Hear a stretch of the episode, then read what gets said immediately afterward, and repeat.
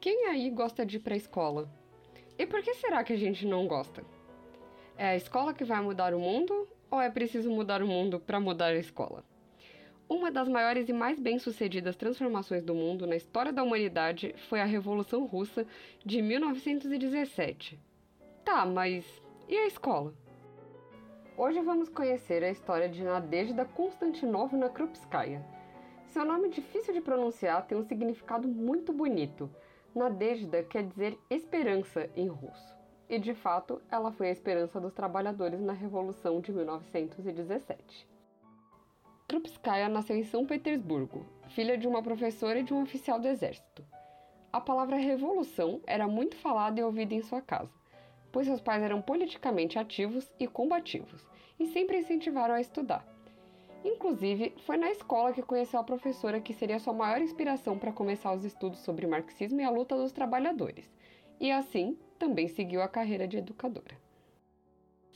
Depois de formada, passou a lecionar em uma escola noturna para operários, bem parecida com o nosso EJA brasileiro.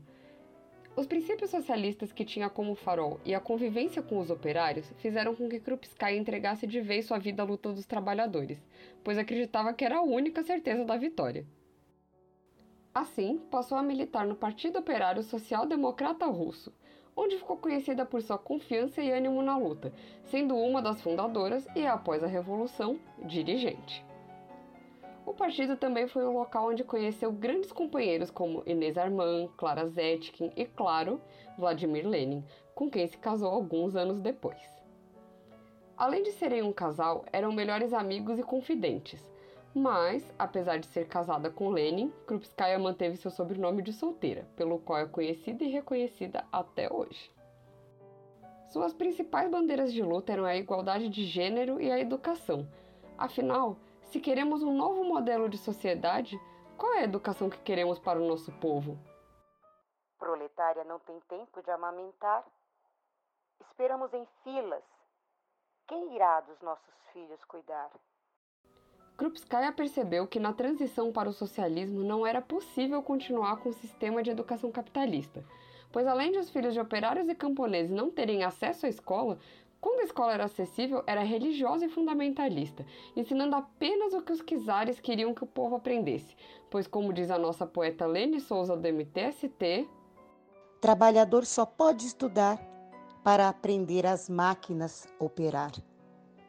Conhecer e direcionar ficou para os filhos da burguesia. Krupskaya então propôs que, ao invés da escola capitalista criada com base na autoridade do professor, que incentivava a competição, o individualismo e a famosa decoreba de conteúdos, a escola socialista deveria oferecer aos filhos dos trabalhadores e das trabalhadoras o ensino politécnico, com todas as ciências, da natureza, do corpo e também aos humanos, estimulando o pensamento crítico sobre a sociedade, com noções sobre história, política, cultura da União Soviética e da humanidade.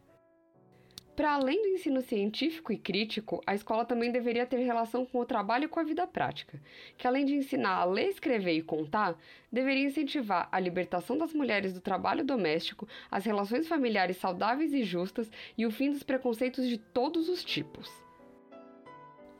A escola defendida por Krupskaya também deveria oferecer educação na língua nativa do local onde ficava, pois, assim como no Brasil, a Rússia possui várias etnias, e a barreira da língua muitas vezes impede que a população mais pobre e isolada receba qualquer tipo de ensino.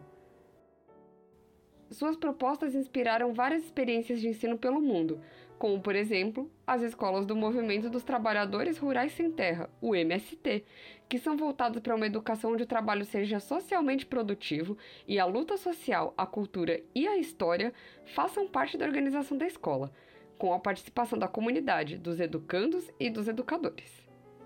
Krupskaya é uma inspiração, junto a Vygotsky, Paulo Freire e tantos outros pensadores imprescindíveis da educação verdadeiramente libertadora dos trabalhadores. Faleceu em 27 de fevereiro de 1939, um dia depois do seu aniversário de 70 anos. Mas seu legado estará vivo em todos os educadores que realmente acreditam na luta pela transformação da sociedade e na libertação dos trabalhadores e trabalhadoras do mundo. MTST, quem sabe mais, luta melhor.